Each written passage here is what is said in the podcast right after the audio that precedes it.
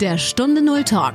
Erfolgreiche Unternehmerinnen und Unternehmer sprechen über ihre Stunde Null, ihre Herausforderungen und über ihren persönlichen Phoenix-Moment. Eine Zeit, die ihr Leben für immer positiv verändert hat. Lerne von ihren Erfahrungen. Und hier ist dein Gastgeber, Stefan Hund.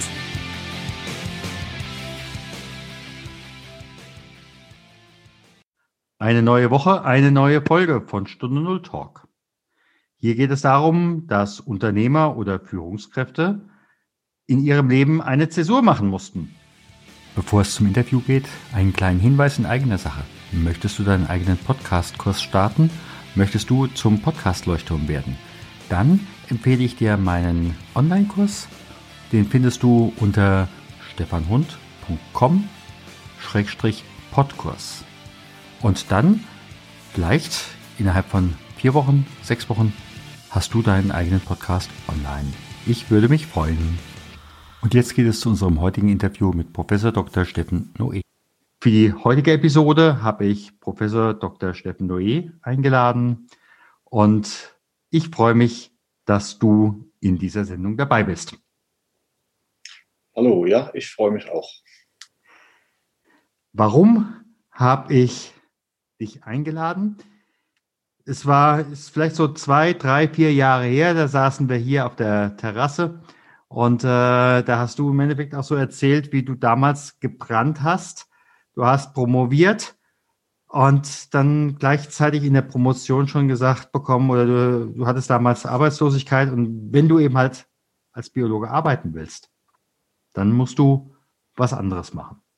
Und ähm, ja, manch einer wird auch so seinen Lebenstraum nicht erfüllt bekommen und du hast gesagt, okay, den Lebenstraum mache ich, aber eben halt nicht in Deutschland.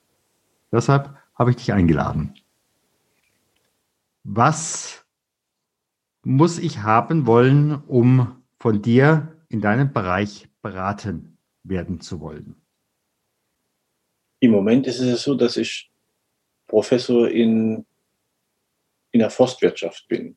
Und ja, die Forstwirtschaft geht ja auch heute modernere Wege, also auch in, in Datenwissenschaften. Das heißt also, am besten, wenn du beraten werden willst, brauchst du sowas wie ein Stück Wald und vielleicht die Idee und ähm, ja, es gibt einige Ideen, wie man zum Beispiel heute mit ähm, Kohlendioxid ähm, Aufnahme sich ein Geschäft aufbauen kann. Da gibt es einige Start-up-Unternehmer heute, die fangen an, zum Beispiel ähm, Waldflächen sich zu kaufen oder eben anderen Leuten, die Waldflächen haben, anzubieten, dass man da rein investieren könnte. Also dass man so eine Art Investition in CO2 macht. Und äh, ja, ich wäre dann zum Beispiel vielleicht so jemand, der sagen könnte, lass uns doch mal ausrechnen, was für ein Ertrag auf eine gewisse Zeit sich da ergeben kann. Das wäre zum Beispiel ein Punkt, der mir so ganz spontan jetzt einfällt. der jetzt wenig mit vielleicht, der sofort einfach nur mit der Wissenschaft zu tun hat, auch, der dann eben auch wieder eine angewandte Sache ist. Aber, aber ich denke, das ist was, was ein wichtiger Punkt ist eigentlich heute. Mhm. Und das wissen unsere Hörer noch nicht. Ich erreiche dich nicht in Deutschland, sondern ich erreiche dich in Tartu. Mhm. In Estland, ja. Genau. Wie bist du eigentlich damals dorthin gekommen? Hm. Ja, wie bin ich da hingekommen?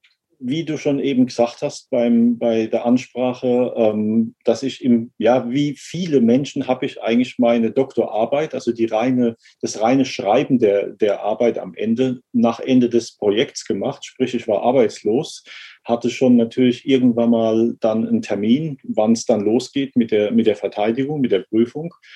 Aber man ist natürlich dann in der Zeit auch äh, ja, konzentriert eigentlich darauf zu schreiben und so richtig weiß man noch nicht, wie es weitergeht. Das ist das Gleiche. Ich hatte ja während meiner ähm, Zeit in der Doktorantur habe ich viel in Deutschland mit, auch eigentlich in Deutschland mit einem Projekt gearbeitet, in dem verschiedenste Institute zusammen waren und ich hatte relativ viele Kontakte damals zum, als ich anfing, war es nur ein Fraunhofer Institut und Fraunhofer hat die dann, ähm, hat sich umstrukturiert hat verschiedene Institute abgegeben, die gingen dann in Helmholtz-Verband rein, was das typischerweise bedeutet, so was irgendwie für ein paar Jahre umstrukturieren in Finanzmitteln und was auch immer und so war es da auch. Also meine Kollegen, die mir am Anfang noch angeboten haben, du passt zu uns. die mussten irgendwann sagen, hm, du passt immer noch zu uns, aber Geld haben wir nicht. Und für mich war dann eine, ich sage mal, einfach ein Fenster, das dann zu nutzen, dass sich ähm, ein Projekt auf europäischer Ebene aufgetan hat, das so ein bisschen ähnlich gestrickt war. Also ich habe dann einen Esten kennengelernt, einen Professor, der in Estland arbeitet. Ähm, und wir haben uns dann auch per E-Mail und auch mal mit einem Telefonat besprochen. Und es hat sich ergeben, dass ich ihn auch dann irgendwie treffen konnte. Also ich habe dann damals so auch eigentlich auf komplett eigene, eigenes Risiko, wenn man das so nennen darf ähm, oder will, ähm, habe ich einfach mich auf eine Tagung in Italien eingetragen und bin da mal hingefahren. Also ich hatte jetzt kein Geld mehr in Anführungsstrichen von der Uni oder offiziell, aber ich wusste, er ist da. Wir haben uns dann dort auch verabredet und da haben wir eigentlich so ein bisschen abgeklopft, wie das, wie das klappen kann. Und dann habe ich mich halt äh, auf das Projekt beworben und habe das gekriegt und bin dann ja im Prinzip fast gerade schon einen Monat nach meiner Doktorprüfung dann nach Estland gefahren. Zuerst mal alleine, Familie blieb noch zu Hause. Und dann muss man ja irgendwie erstmal das Leben anfangen. Also es war dann schon so ein bisschen dieses Interessante, was in Estland in dem Moment so, also für mich war es so, muss ich vielleicht dazu sagen, jeder weiß vielleicht oder hat irgendwann mal gehört, es gibt baltische Staaten, jeder weiß und hat irgendwann mal gehört, die war mal in der Sowjetunion. Aber so richtig viel Wissen tut man eigentlich noch nicht darüber. Vielleicht ist das Wissen inzwischen gewachsen, aber zu der Zeit, das war 2004, ähm, da ist Estland gerade in die EU eingetreten. Das heißt also, hier war noch sehr, sehr viele, ähm, ich sag mal, Pionierarbeit zu tun. Das war sehr interessant. Und äh, das hat vielleicht dann auch den weiteren, sagen wir mal, Verlauf auch bestimmt, also wie es dann weiterging. Aber es war eigentlich so, ja, dass ich im Prinzip relativ nahtlos, nachdem ich dann meine Prüfung hatte, es geschafft habe, dann eben äh, hier nach Tartu zu kommen. Und äh, ja, dann war halt erstmal so eine Zeit des ähm, irgendwie Neuanfangs. Also man musste eben sich um eine Wohnung oder ein Haus oder was auch immer kümmern. Man musste sich darum kümmern, okay, ich nehme meine Frau hierher mit und meine Tochter hierher mit. Auch war mein, mein Vertrag war auch in der Zeit schon nur für das Projekt, also für eine Laufzeit von drei Jahren äh, festgelegt. Das heißt, was danach kommt, wusste man auch nicht. Aber für uns war das halt so auch eine interessante Sache, das einfach zu machen. Und ja, es hat sich dann eben auch so ergeben, dass man da relativ gut sich eingelebt hat hier. Mhm. Da würde ich gerade gerne nochmal äh, zurückfragen. Für manche ist ja gerade so eine, so eine massive Veränderungssituation auch etwas, was sich ja auch in der Partnerschaft oder du sagtest ja, äh, eure Tochter war damals ja dann, glaube ich, auch fünf Jahre alt, ist ja so alt wie Wiebke. Ähm, wie ist das dann bei euch in der Partnerschaft auch angekommen, als du gesagt hast, oh Schatzi, Tartu ist doch eine tolle Stadt? Eigentlich würde ich sagen eher positiv. Mhm. Also es war, es war durchaus natürlich die Frage, wo sind irgendwelche Chancen? Es war natürlich auch die Frage, okay, wir haben erstmal diesen Dreijahresvertrag. Jetzt muss man dazu sagen, dadurch, dass meine Frau auch als Beamtin gearbeitet hat und, und sich beurlauben lassen konnte, war das nicht so ein ganz super hohes Risiko. Ich sag mal, das war nicht so, okay, ich werfe jetzt hier alles weg. Und äh, für unsere Tochter, denke ich, die war, ja, sie war, wurde gerade fünf eigentlich, wie sie dann hierher kam. Mhm. Und sie hat dann halt hier auch im Kindergarten weitergemacht, alles. Das waren natürlich so ein paar Sachen, die man sich erstmal angucken wollte. Aber ich denke, es war eher so eine Art von positiven, lass uns einfach mal das Neue machen mhm. gucken, wie es weitergeht. Ich meine, wir waren ziemlich klar in der Zeit der Doktorarbeit schon, dass eigentlich unser Wohnort sich verändern wird. War relativ klar, da die Gruppe, an der ich, in der ich war, in Darmstadt, die war, ich war auch der letzte Doktorand da. Also der, der Professor war dann äh, klar, er geht in Pension, wird Emeritprofessor und äh, da wird es insofern einfach nicht so weitergehen. Und ähm, die vielen, sagen wir, Verbindung gerade mit den Kollegen damals in Garmisch-Partenkirchen waren, das war so der wahrscheinlichste Punkt, sagen wir, vielleicht schon zwei, drei Jahre in dieser Zeit der Doktorarbeit hat sich das so herauskristallisiert. Insofern waren wir vielleicht auch einfach offen.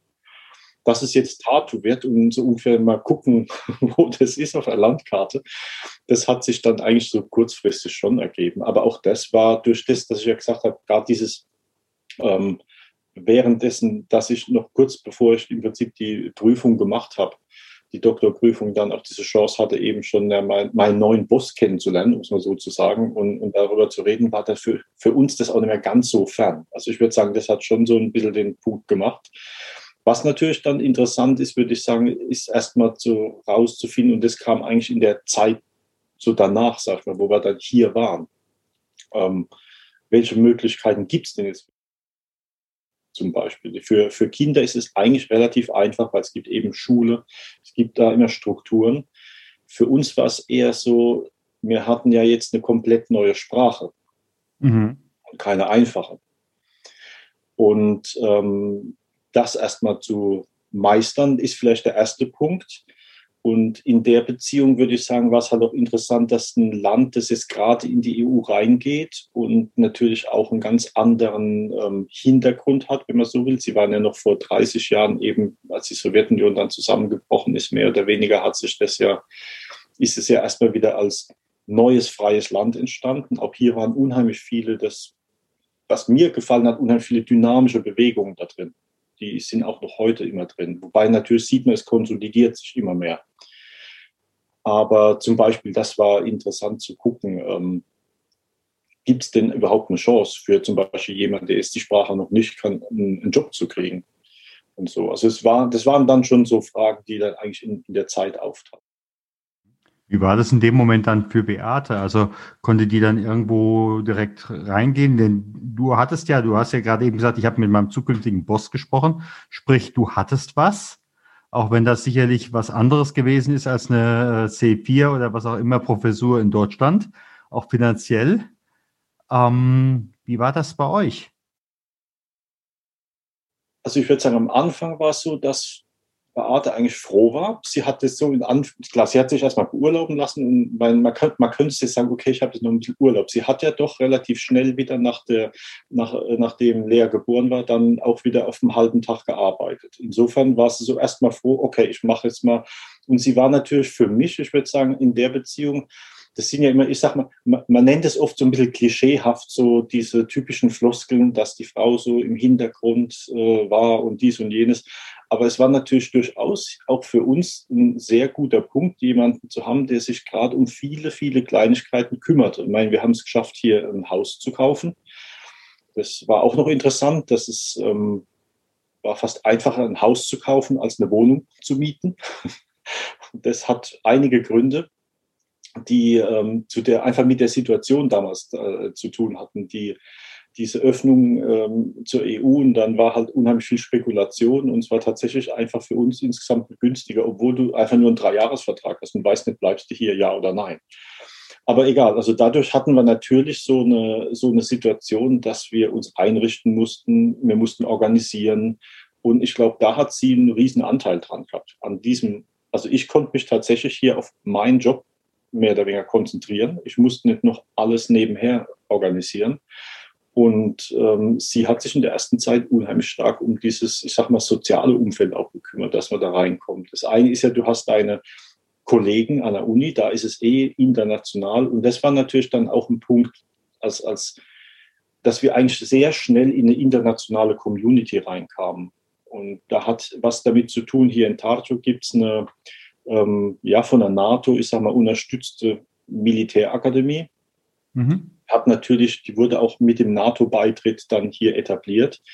Die hilft den oder hat die ganze Zeit geholfen und macht es auch weiterhin den, den baltischen Staaten und den hier ansässigen eben ähm, Angehörigen bei der Armee und so weiter eben innerhalb der NATO Ausbildungen und so zu machen. Und es kommen natürlich auch dadurch in Rotationsprinzip hier komplette NATO-Bereiche her. Hier sind also immer, ja, ich glaube, als unsere ersten Nachbarn waren auf einer Seite ein Finne, der in dieser Schule als Schüler war, und ein Engländer, der ähm, dort als Lehrer gearbeitet hat.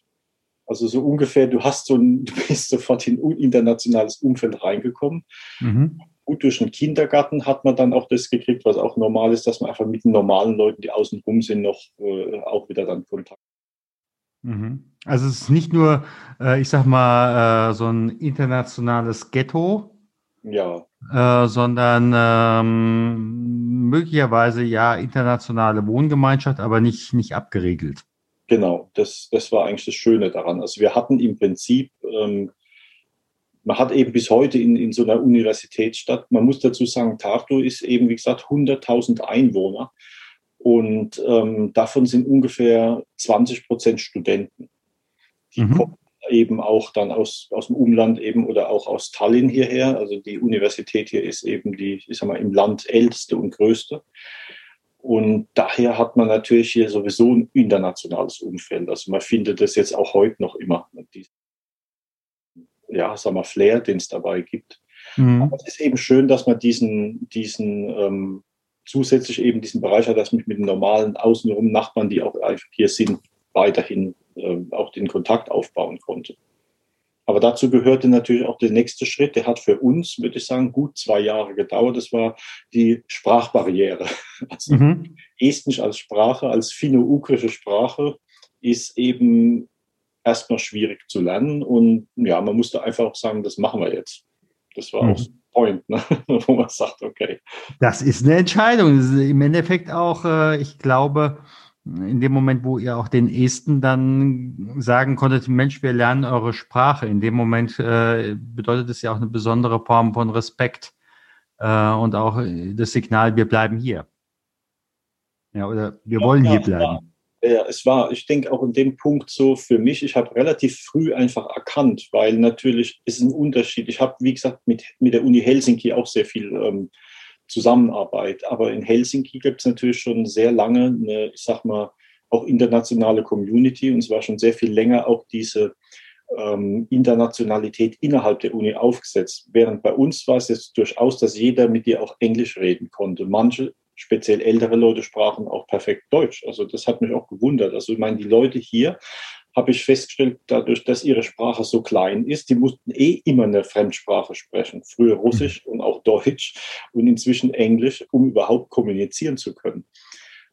Aber trotz alledem ist es natürlich so, wenn man dann anfängt, mit ähm, Behörden zu arbeiten oder eben auch schon mit, in der Uni einfach die ganz normalen Vorgänge, die man machen muss, mit Buchhaltung, mit sonst was, dann war es einfach relativ schnell klar, es ist verdammt hilfreich, wenn du das kannst einfach um auch schneller selbst Dinge erledigen zu können. Und, und das hat mich eigentlich auch vielleicht da motiviert. Also es hat dann eben, da ich einen normalen Arbeitstag hatte, war das für mich so was eben Feierabend, ne? abends lernen und, und, und das zu machen. Aber ja, das ging auch. Also macht man dann irgendwann mal. Und dann irgendwann merkt man schon nicht mehr, dass man es kann. Ne?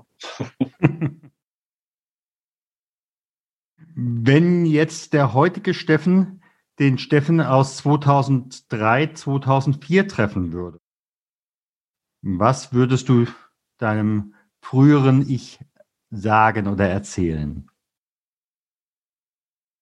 Das ist eine gute Frage. Das ist eine interessante Frage. Aus, aus dem Grund, weil man ja selbst so eine Entwicklung macht. Mhm. gar nicht so einfach ist jetzt zu sagen, was man da tatsächlich sagen würde. Aus heutiger Sicht würde ich sagen, vielleicht, dass ähm, macht dir mal nicht so viele Sorgen, das, das klappt, weil, weil, weil irgendwie am Anfang ist man natürlich so auch ein bisschen hin und her gerissen. Also ich meine, so wie du gesagt hast, so Stunde Null oder so auch einfach einen Bruch zu machen, der ist eben da. Der natürlich einem ähm, auch immer mal wieder solche ähm, Punkte, an denen man nicht genau weiß, wie es wirklich weitergeht oder was für eine Entscheidung man treffen wird. Aber ich glaube, es ist interessant eben, wenn man selbst das Ganze durchlaufen ist, dann weiß man, dass man irgendwie doch, sagen wir mal, mindestens zu 51 Prozent sich richtig entschieden hat. Aber ich, ich denke, das ist vielleicht so der Punkt, weil man, weil man vielleicht ist es unterschiedlicher, wenn man irgendwo hingeht und dann auch eine Motivation hat, was zu machen, interessiert es einem vielleicht gar nicht mal so sehr, wie, wie viele Risiken da sind oder so. Man macht mal. Ne? Das ist vielleicht ein Unterschied. Also es ist, also was vielleicht hier dazu, muss man dazu sagen, auch ist, also das habe ich auch relativ schnell begriffen in der Uni. Die Uni hier läuft so ein klein bisschen anders, als es in Deutschland es war. Ich meine, in Deutschland habe ich nicht so viel, ist einmal jetzt Erfahrung, wie es dann wäre, als äh, fertiger Wissenschaftler zu arbeiten. Aber natürlich kriegt man das mit über die Projekte und wie die gestaltet sind und eben die Hierarchieebenen, die, die da sind. Das ist hier sehr viel flacher alles. Also für mich war es so, dass du im Prinzip arbeiten kannst, fast wie ein Unternehmer. Innerhalb der Uni. Also du bist eigentlich verantwortlich für deine Gelder. Wir haben hier einen sehr vielen höheren Anteil. Also ich habe, ich sag mal so, bevor ich meine Professur wirklich bekommen habe, war mein, ich sag mal, Drittmittel einwerben 100 Prozent, um meine Gehalt und mein Ding zu bezahlen. Also die Uni hat dir zwar einen Raum gegeben und so, aber letztlich musstest du an Projekten teilnehmen, sei es mit deinen Kollegen oder selbst schreiben um eigentlich deine Gehälter zu kriegen. Das hat Vor- und Nachteile. Ähm, die Leute, die bei uns als Wissenschaftler gearbeitet haben, haben das. Wenn du jetzt als Dozent gearbeitet hast, also als Lehrkraft, das ist auch zum Beispiel ein Unterschied. In Deutschland arbeitet man doch immer Hand in Hand. Also man hat eben Lehre und Wissenschaft in einem, was auch sehr viele Vorteile bringt, weil eben die diese direkte Anbindung da ist. Und wir hatten halt hier dieses System, was jetzt im Moment schon ja die letzten vier, fünf Jahre sehr stark weiter reformiert wird, dass eben das auch passiert, dass die, die nur Dozentenstellen haben, müssen langsam auch Projekte schreiben und eben die, die in Anführungsstrichen nur Wissenschaftlerstellen haben sollen, eben auch äh, mehr Lehre machen. Also einfach um diesen, diesen, ich sag mal, Moment zu kriegen da rein, der das, äh, der das zusammenführt. Aber am Anfang war ich tatsächlich als Wissenschaftler angestellt. Ich musste, das ist schon interessant, weil das war einerseits so ein bisschen diese Challenge, wie gehst du damit um? Und andererseits ähm, war es aber auch so diese kleine Menge von Leuten, also hat sich dann durchaus zusammengerauft. Und, und ich fand es interessant, weil für mich war das so ein bisschen, wenn du vor Studenten unterrichtest, was ich dann auch inzwischen gemacht habe, dann habe ich immer gesagt, so interessanterweise der Student, der hatte heute einen Laptop dabei und wenn du da eine Weile was Langweiliges redest, dann gehen die, werden die immer, immer kleiner, die, die Laptops. Mhm. immer mehr hinterm Laptop. Ja. Mhm. Mhm. Und ähm, die Jüngeren, die waren immer sehr enthusiastisch. Also das fand ich das unheimlich Erfrischende an dieser Erfahrung, zu sehen, wie viel mehr noch die Jüngeren, sagen wir die Kinder oder die Jugendlichen begeistert sind, während du bei den Älteren durchaus schon so ein bisschen mehr Tricks anwenden musst, um die wieder aufzuwecken. Sind die dann zu sehr oder wollen die mehr bespaßt werden? Äh, sind sie zu saturiert oder? Ist schwer zu sagen. Ich habe eher das Gefühl, dass es ähm, zum Teil einfach dieser, dieser Punkt ist, wenn du, du hast ja heute auch, also das ist ja in Deutschland inzwischen auch sehr stark, dieses Bologna was wir über ganz Europa haben, diesen mhm. Prozess, dass man weggeht von den, sagen wir, alteren oder älteren Formen, wie in Deutschland war ja noch immer dieses typische, ähm, ich sag mal, fast ähm, dieses Prinzip, dass du ganz viele Sachen lernst, zumindest in der, in der Biologie war das noch sehr stark. Ähm, dann hin zu mehr, ich sag mal, gestreamlinten ähm, Slots, in die ich reingehe und dann bin ich da, habe ich fast wie verschultes Studium. Also ich würde sagen, es war hier sehr stark verschult.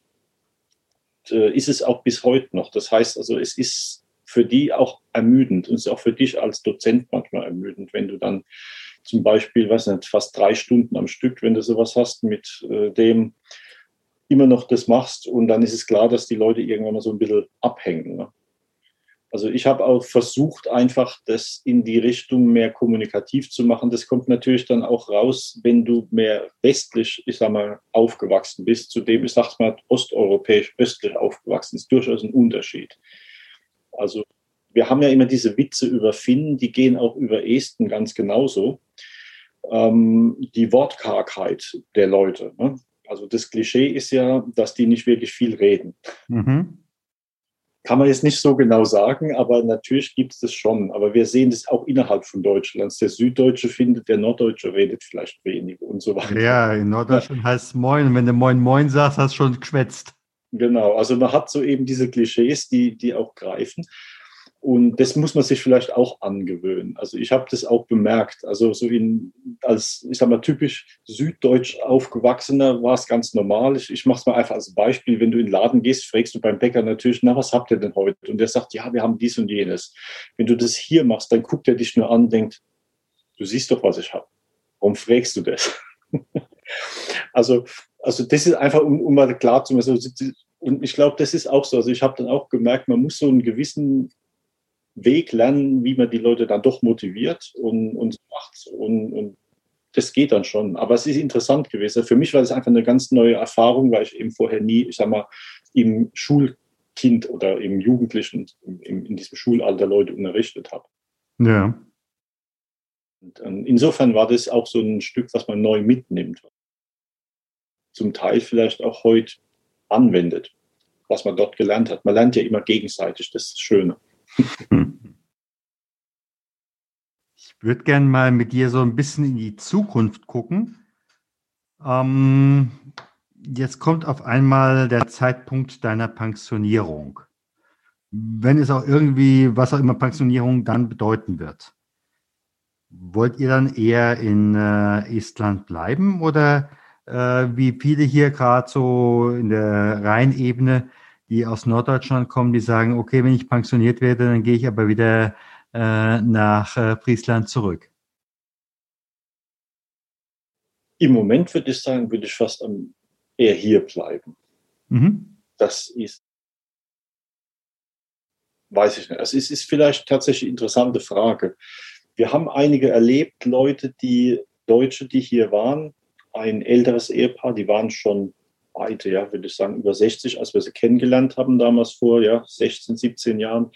Und die blieben sogar auch länger. Ich glaube, die waren fast dann, ja, vor fünf, sechs Jahren haben sich dann entschlossen, zurückzugehen. Also er war allerdings ähm, so eine Art Aufbauhelfer. Er war aus Deutschland hierher geschickt. Er hat, ähm, er hat hier mit dem Landwirtschaftsministerium zusammengearbeitet, mhm. den estnischen, früher Kolchosen, orientierten Bauern, neuen Betrieben eben versucht zu helfen, wirtschaftlich auf die Füße zu kommen, wie sie, wie sie überhaupt privatwirtschaftlich arbeiten. Und bei denen, die blieben auch eine ganze Weile. Er hat ja einen eigenen Bauernhof hier gehabt, einen richtig großen, aber hat dann irgendwann eben aus gesundheitlichen Gründen gesagt, er würde lieber weggehen. Das muss man sagen, die wohnten echt draußen auf dem Land. Du brauchst ein Auto. Ich denke, hier, wenn man in der Stadt bleibt, ist es vielleicht durchaus anders. Aber also ich, ich sage mal, man kann ja nie, nie sagen. Ne? Mhm, klar. Das ist also von meiner, von meiner momentanen, ja, würde ich sagen, Idee her würde ich schon gerne hier bleiben, einfach weil man natürlich seinen ganzen, sein ganzes Umfeld jetzt hier auch aufgebaut. Mhm. Ich merke das auch so, wenn wir nach Deutschland kommen, natürlich, dann ist es so, dass man, dass man seine Familie besucht, dass man ein paar Freunde besucht. Und man sieht auch, es gibt so ein paar, wo das sich ähm, verläuft mit denen hat man losen Kontakt oder irgendwann hört er auf. Meine, das ist einfach so. Mhm. Ich habe auch Kollegen inzwischen, klar, die waren hier in Estland mit uns ein paar Jahre, sind jetzt in Rumänien und so, die, ja, mit denen schreibt man noch, aber das ist zum Beispiel auch so, dass du eben mal mehr, mal weniger Kontakt. Klar. Also insofern gefällt es mir hier noch immer oder uns. Aber wer weiß, wir wissen zum Beispiel nicht, was unsere Tochter vorhat irgendwann, ob sie irgendwo anders hingeht, ob sie hier bleibt. Das ist. Ähm Vielleicht kommt, kommt ja dann wieder noch ein ganz anderes Land oder ein ganz anderer Erdteil auf einmal in Betracht. Möglicherweise kennen Sie, lernen Sie ja auch jemand kennen, äh, der vielleicht aus dem asiatischen Bereich daher kommt oder was auch immer, ja. Ich meine, das ist heute ja auch ein Punkt. Also ähm, ich kenne auch einige äh, deutsche Professoren, die emeritiert sind und dann zum Beispiel in China eine zweite, noch eine neue Professur gekriegt haben. Ja. Dann dort noch weitermachen. Oder auch so zwischen den Welten wandeln, nenne ich es mal jetzt so ein bisschen, die, die es vielleicht nicht dorthin umziehen, aber das gibt es auch. Also es gibt, denke ich, heute sehr viele ähm, solche Bereiche. Das äh, weiß man heute eigentlich.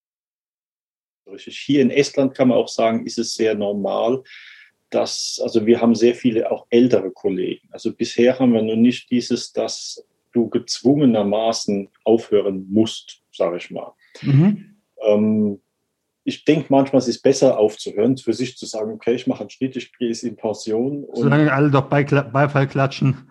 Als dass er denkt, wann macht er sein?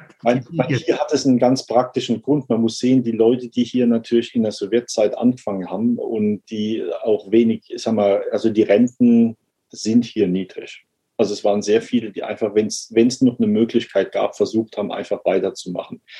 Der Staat hat hier auch inzwischen so ein bisschen ähm, einen Riegel reingebaut oder nicht ganz vorgeschoben, aber ein bisschen eine Hürde gebaut, die also man kann zum Beispiel heute, wenn man jetzt, in, ähm, ich glaube, wenn man, wenn man über 67 ist, bis dahin geht es auf alle Fälle, dann kann man nicht mehr alleine ähm, zum Beispiel ein, ein wissenschaftliches Projekt anmelden.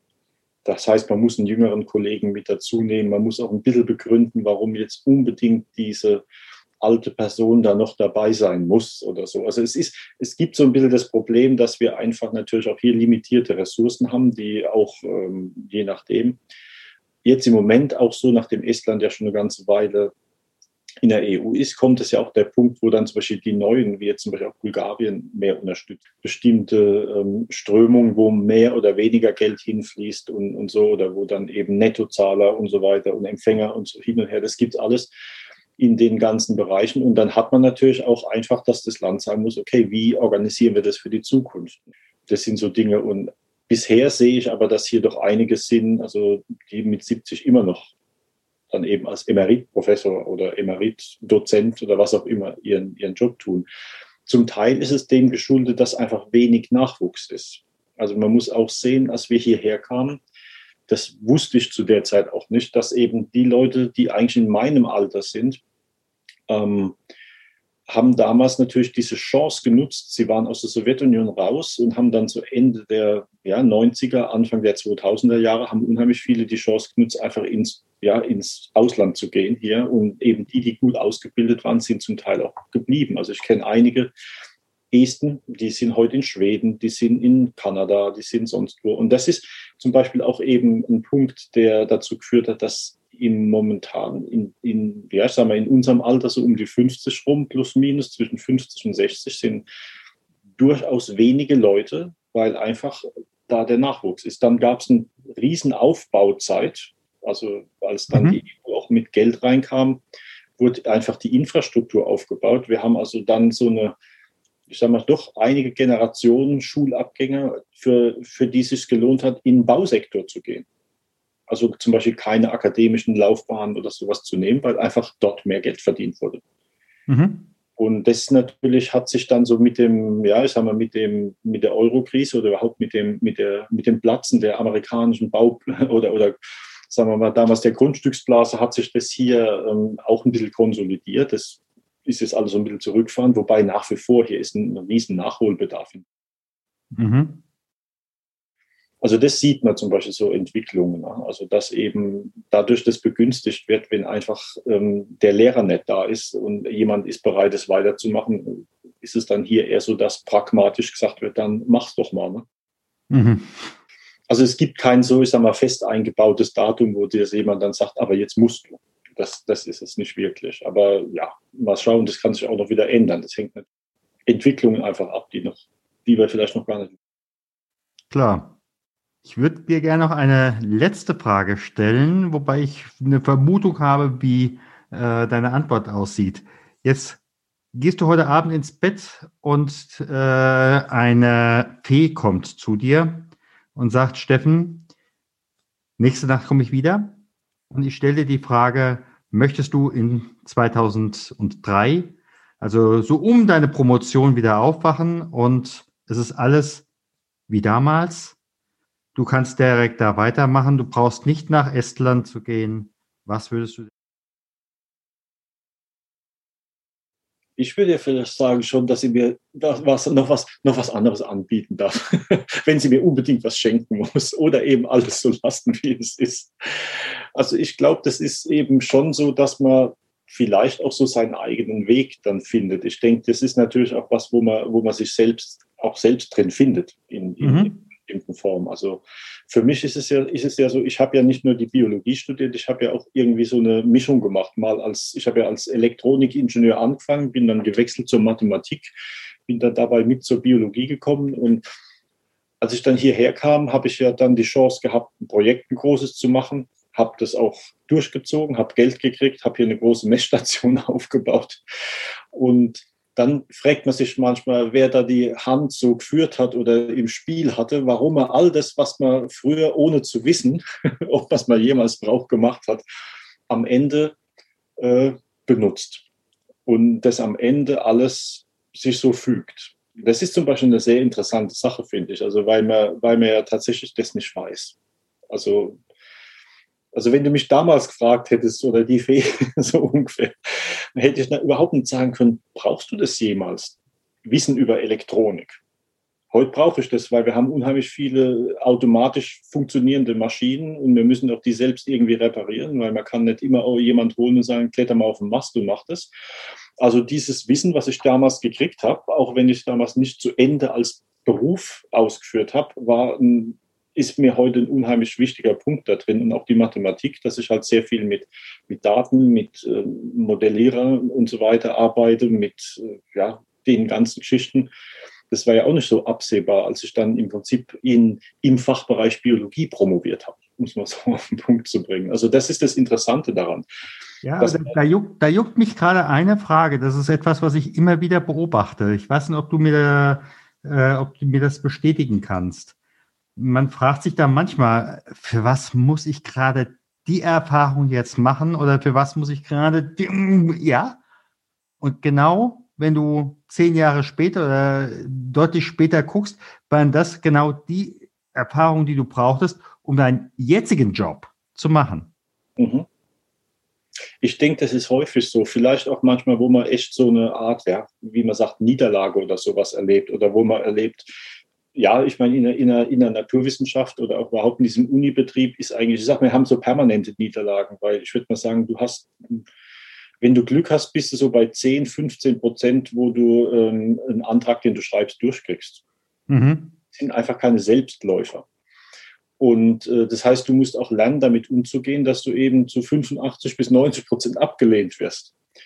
Und ich glaube, das ist auch im normalen wirtschaftlichen Bereich so, wenn du irgendwo hingehst und, und sagst, hast Projektideen und so. Das heißt also, das ist so was, was man auch lernt mit der Zeit. Vielleicht wird man da irgendwann, aber ich glaube, ja, das ist oftmals so. Natürlich, wenn du das erste Mal so, ich sage jetzt mal richtig mit viel Herzblut dein tolles Projekt beschrieben hast und dann sagt dir einer so, finden wir nicht toll, dann bist du erstmal so drei Tage ein bisschen down und denkst, okay, das war jetzt irgendwie auch nicht toll. Und, mhm. Aber natürlich die Erfahrung bringt dich weiter und lernt natürlich was für dich was oder eben auch Erfahrungen, die man macht, die kommen dann hinterher einem doch immer wieder mal zugute. Zumindest, glaube ich, ist, ist das, was uns ausmacht, dass wir eben aus den Dingen lernen oder aus Dingen, die wir mal gemacht haben, wo wir, wenn wir die Erfahrung irgendwie mal gemacht haben, können wir auch das verbinden und können sagen, da kommt was Neues und wir sehen, okay, das habe ich doch irgendwie schon mal so ähnlich gesehen. Natürlich wird da eine neue Lösung draus, aber, mhm. aber ich denke, das ist eigentlich was, was wirklich ein, ein Punkt ist, den man hat. Also diese Erfahrungen,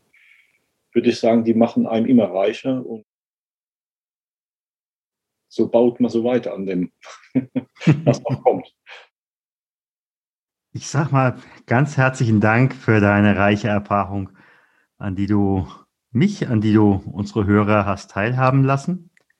In die Show Notes setze ich auf jeden Fall nochmal deine erreich digitale Erreichbarkeit. Und ja, ich sage mal ganz herzlichen Dank. Ich bedanke mich auch. Hat Spaß gemacht. Ich hoffe, es gefällt den Leuten auch.